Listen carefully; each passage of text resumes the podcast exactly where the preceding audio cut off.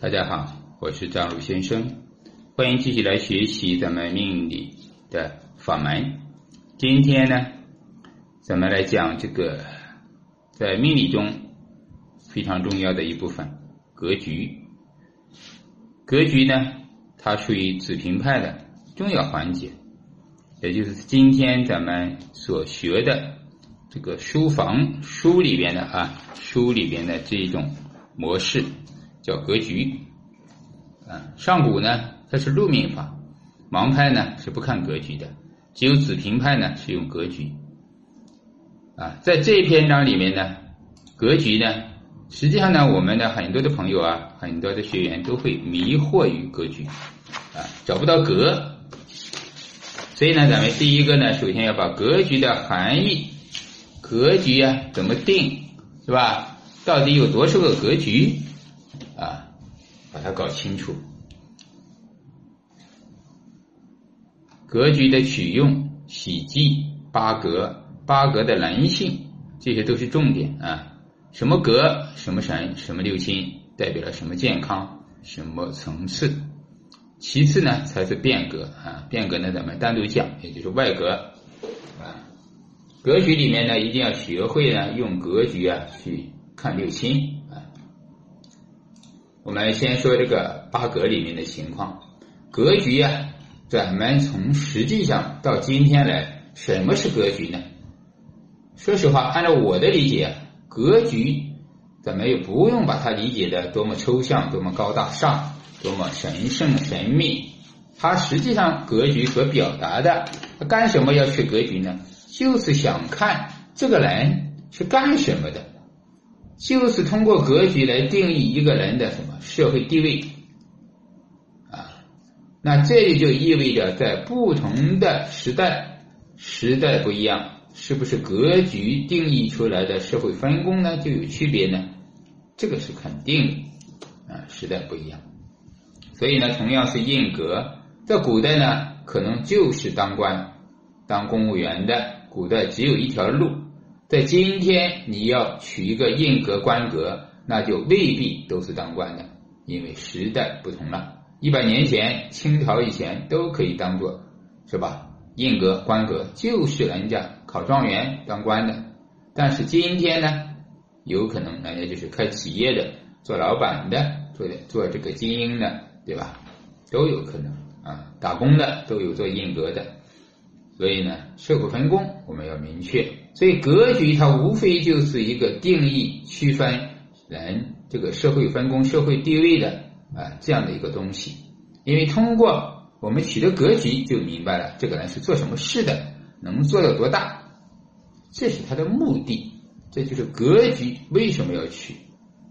而盲派呢，实战呢，他不用格局，他直接啊把它定义成。配置组合，那实质上呢，也是格局。那格局呢，实质上呢，也就是盲派的这个组合配置，所谓的做工嘛。啊，盲派有的叫做工，有的叫配置，啊，就是组合。比如它是印格，咱们叫做印格，最喜欢配的是什么呢？印化煞，印配伤官，印化官，是吧？印禄相随。那这个呢，就是在印的格局里边，相对来讲最完美、最贵的格局。那对于盲派、对于实战来讲，直接就是看，如果这个人是伤官配印的，这是做什么的；如果这个人是印化煞的，他是做什么的？是看他俩的组合。那实际上呢，道理是一样的，只是不同的名称而已，对不对？我们发现它是一贯的、一样的。所以实际上呢，盲派也可以找到格局啊，它也是格局。好，所以呢，格局啊，就是一生要做的事情啊，要做什么？这个呢这一生的使命是什么啊？这就是格局的定义给他的。那人生到底有多少个格局呢？啊，这也是一个。所以呢，格局啊，它不是只有一个，啊，不是说看到了月令印透出来了就印格，后面就没有格了。很多的人，很多的八个字啊，都有几个格局的，啊，几起几落就是几个格局，是吧？前面经商，后面前面当官，后面下海，这本来就是两种不同的格局。有的人前面呢月令是走了官格，到时上呢人家走的财格，是吧？后面食神生财，前面呢伤官配印都有可能啊。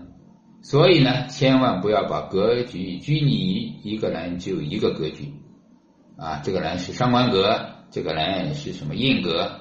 那我们要区分他在什么年龄是走的印格，而什么年龄走的是另外一个格。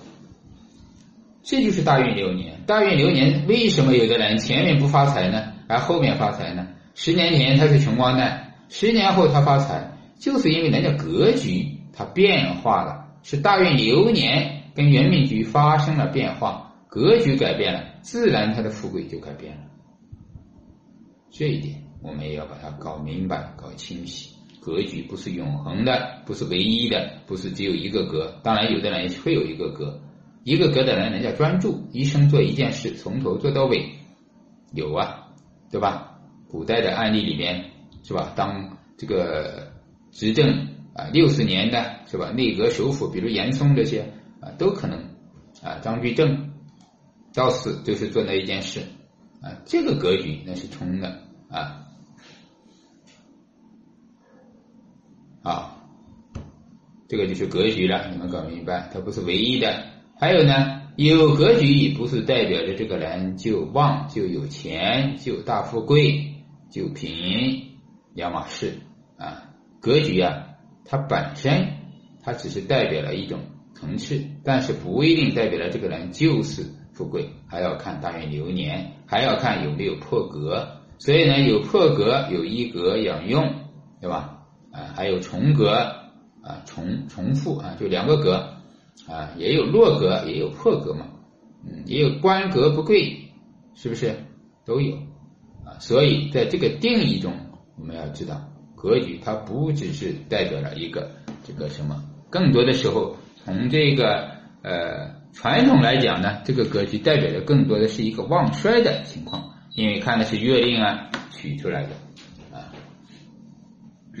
好，整个格局呢，所以我们要区分格局的大小啊，大格局也有所谓的大格局，就是怎么说顶级的了啊，大富贵的，大富大贵，亿万富翁是吧？这个省长、市长以上的啊大格局啊，也有中格局的，就是一般的啊，比如说县长啊、科长啊、处长啊啊，反正这个就是级别的限定。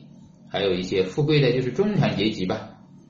那小格局呢，咱们就可以讲普通人、普通老百姓、普通公务员啊，一般的商人、经商的，一年也赚个几十万、一百万的，都可以算啊小富贵啊。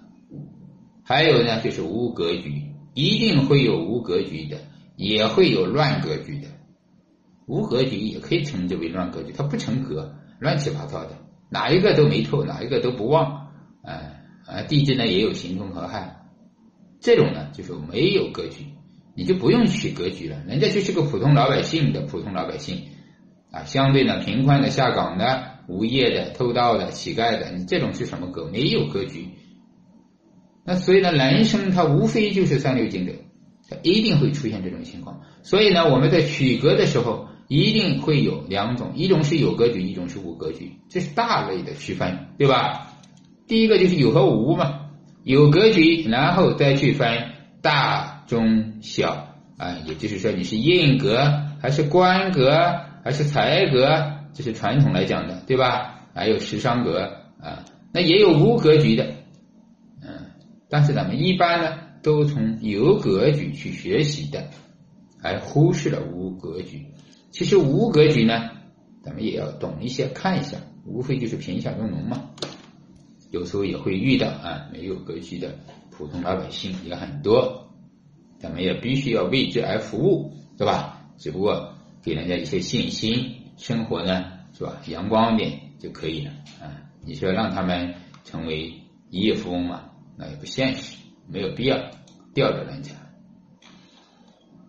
啊。这一点呢，也就是格局了啊。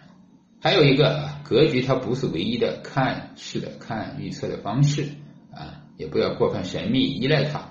格局只是子平数的一种，你也可以不用格局法呀，是吧？用刚才我们说的刑冲克害，是吧？可以吧？可以用配置看食神的组合也可以啊，不用过分依赖，因为本身有时候有一半的命力你遇到的，如果你是在一个乡镇和县城，是吧？呃，居住的、常住的，咱们的爱好者，你所遇到的老百姓，大部分可能格局都没有或者不高。你是在北京城、上海的，你遇到的格局层次的人可能就多一点。这是一个简单的道理，所以呢，这个也就侧重于你学哪一块，你的案例积累哪一些，对吧？你说你在乡镇农村，你天天看一些贵格，看丞相、看宰相、看市长、看省长。你看了一堆，老百姓来了，你看不懂，为什么？因为你看的不匹配，这个是一个很简单的理啊。所以呢，不要简单的只看格局，也可以学一些其他的盲派的啊，心中克害的基本的东西，这个最好用，最落地，也就是实战。好，这一点关于格局呢，咱们就说那么多。然后呢，就是格局的取用。格局的取用呢，按照常规，咱们都是什么？看月令，月令为首选，这是必然的啊。月令，那月令里面，我们必须要搞明白的就是本气、与气、中气到底是谁透，谁透就算谁，是吧？啊，你月令你是个申金、庚金透天，那是最好，那是本气透了。那冷水透天不行吗？也行，冷水透在天上呢，也是一种格。它只要从月令透出来的都是格，为什么呢？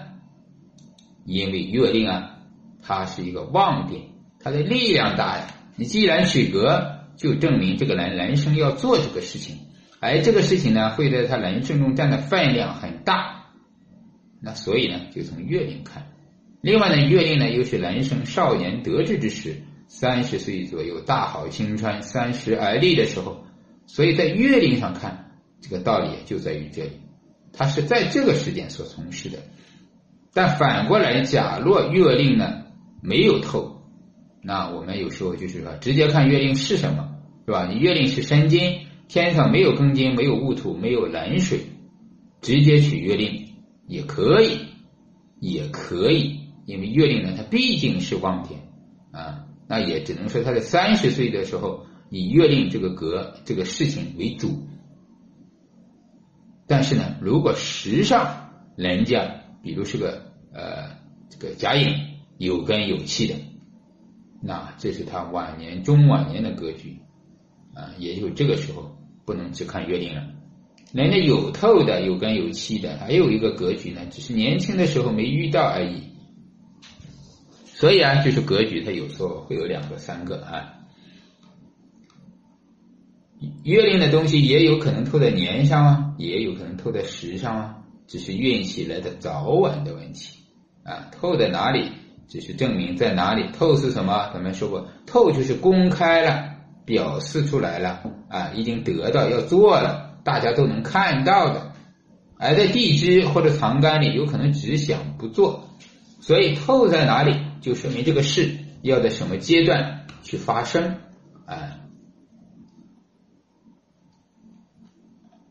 好，第一个是官，啊，那另外呢还有时尚的吧啊，这个《地天髓》里面也讲看过啊，不是只看月令啊，时上有格也为贵，是吧？啊，所以呢，咱们要注意，当月令取不到的时候，月令被刑冲克害的时候，实际上月令呢，它已经不成格了，这个时候就要看时上有没有东西透，时上是次旺点，次次要。它这个次呢，实际上按照实战来讲也没有多次。那月令是五十分，时上有四十分，它能次多少？次一点点。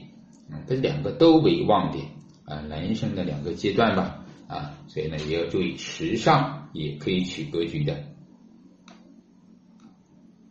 这也就是盲派的口诀：真神须从月令出，月上没有，时上找，时上没有才看年日啊，年跟日啊。那就是最差的，一般般了，啊，这个就是关于格啊。那传统的格里面，咱们知道都是有所谓的八格，是吧？财官印时，对吧？啊，就是财官印时，就是八个格。八格之外呢，又出现了变格啊，变格就是八格的变通啊。但是不管怎么取呢，按照传统取格局，他看的还是财官，一切围绕都是财官。即便食格、禄格也是看的财官，印格最终还是要找什么财官。所以呢，从这个财官印时里面又分解出来正偏、正官、七煞、正印、偏印，是吧？正财、偏财、食神、伤官，这是传统的八格啊。后面又有了阳刃格、见禄格啊。实际上呢，有十个格加起来啊。因为阳刃跟见禄啊，虽然也是常用的啊，咱们在实战里面也是常用的。所以咱们讲食神里面，阳刃跟见禄、禄格、正路也是非常重要的。啊，十个格啊，八格、十格都可以，不管它是几个，关键是我们要用它啊。这十个格局，你最起码每个格局里面要找到十个、八个的案例啊，也就是财格、正财格，你要找十个案例，把它搞清楚。而食神格呢，啊，相关格呢，也要各自找它十个、八个的真实案例啊，把它搞清楚。这样的话，你这十个格局也就都明白了。是长什么样子的？是做什么工的？啊，每一个格局里边，你都可以把这个财印啊，他们不同的配置啊，男女啊，都分类一下，对于自己的积累啊更有好处。啊，这个呢就是最基本的，怎么说八格了？那八格里边啊，就是官煞格，其实是相对来讲啊，是最旺最大的啊。它是要匹配的，匹配什么？身旺财旺，身旺官煞旺，是吧？这个都是咱们的传统里面所用的。因为你身弱的话，叫力不从心，不能胜来更大的舞台了，大材小用了，是吧？你身旺呢，如果财官弱呢，就是大材小用。这个呢，就是盲派的体系。那用在格局里面是一样的。你只是有一个官格，而你身弱的话，一样是不富贵。为什么？因为两个不平衡、不匹配，盲派叫，那就是不平衡。传统就是平衡嘛，我一切都要求平衡，用财的目的就是平衡的。当你不平衡的时候，就会发现他得不到，或者是很小。这就是判断呢，这个人的官呀、财呀，它有多大，就是看它的平衡关系，也就是力量旺衰平衡。啊，这个咱们的力量篇呢也已经讲大了。财格呢跟官格的道理实际上一样的啊，因为财官为一家啊，是吧？印时禄为一家，为一一体。财官呢就是人生的追求，人生的物质欲望。所以呢，财格跟官格呢，你在看法上是一样的，也就是说要匹配，要身跟。体跟用啊，就我跟财官的力量要对等，所以呢，我在讲义里大家可以看到用了一个什么杠杆是吧？杠杆原理，这就是物理中的所谓的杠杆原理嘛。啊，看谁轻谁重，最好是什么？我呢稍微大一点点这个财官的力量，这样的话呢，我得到的是最轻松、最舒服、最多了。啊，谁都希望能轻轻松松赚钱。能轻轻松松一辈子当官，对吧？所以呢，力量呢要稍大一点点，但不能大的太多。我的力量太大了，意味着财官力量就小了啊。那个时候自己啊，啊叫大材小用了，或者说这个太你太大了，那财官呢占的比例小了，反而就不大了，不是大官了。所以尽量找平衡，两者都旺就最好。所以这样看格局也没什么啊，就是找到它的力量总加起来就行了啊。而印格是什么呢？印是人的精神灵魂，对吧？啊，而财官呢是身体啊外部的东西，而印呢才是真正的灵魂啊。所以呢，印往往就是人的精神充沛，精力充沛啊。那人精力充沛了，也必须要跟财官去平衡。所以呢，印太旺了。如果没有财官，没有食伤啊，就是这个印啊，它不做事，不管事，那一定就是说印有病了。印病就是什么病？神经、头脑、智慧病、文明病、神经衰弱、抑郁症啊，都是印的问题。印太旺了，跟印对治，一定是如此。所以印格里面有印化上，有印化干，有伤官配印，有印生财取财，也有什么啊印禄相随。那虽然都为印在做事，可是呢，印格里面也分了大中小，这就是十个格局里面它的一种不同啊。你就会发现，都为官格，官里面也有大官小官，对吧？是什么呢？是因为里面的力量不同，旺衰不一样。哎，所以呢，就要在里面找个不同的案例里面再去找。虽然呢，我都是官格，那官格里面我也分了大官小官，大官几个案例，小官几个案例，这样呢，你就会形成一套体系了。啊，那印格呢里边呀，咱们也是这样去区分。印格要注意，还有一种叫啊，比如说偏印格啊。偏印格里面有的呢，他不是求财的，而是求名的啊。比如说艺术家、音乐家是吧？琴棋书画这一块的，也要专门去找出来啊。齐白石、张大千是吧？名人的，还有普通人的啊。你的所在城市的也有可能是人家琴棋书画很厉害的，他有的是爱好型的，有的是专业型跟业余型的，是吧？啊，这个都有啊啊，专家啊，你像。齐白石这种又有名又有才，是吧？他属于专家型的，啊，专业型的。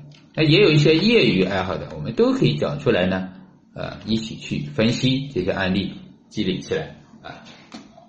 印格里边啊，它是代表了智慧。第四个呢，就是食伤格了。食格跟伤格，食神跟伤官是人的中间部分。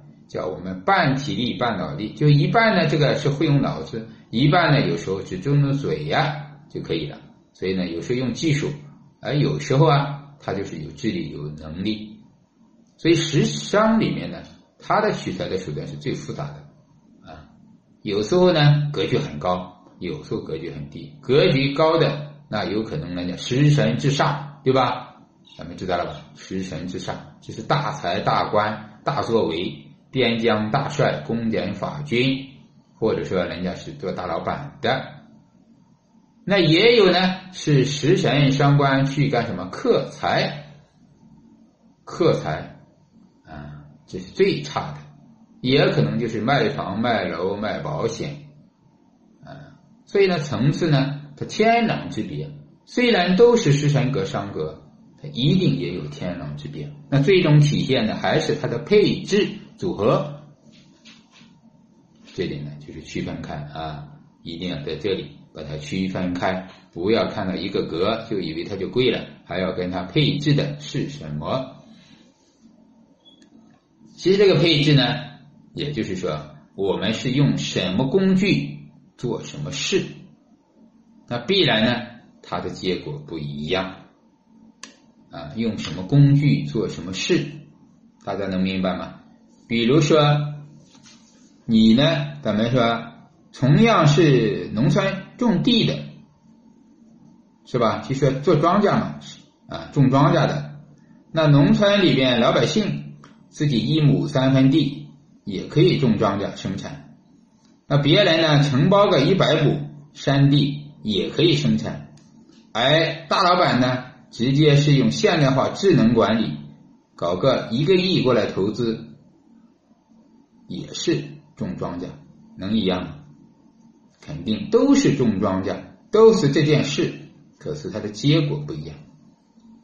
这个例子呢，就是咱们说的，比如说这种格局也是，看起来都是食神格，人家这个食神指的是煞，而你这个食神呢克的是财，这完全就是两个不同的级别，一个塔尖，一个塔底。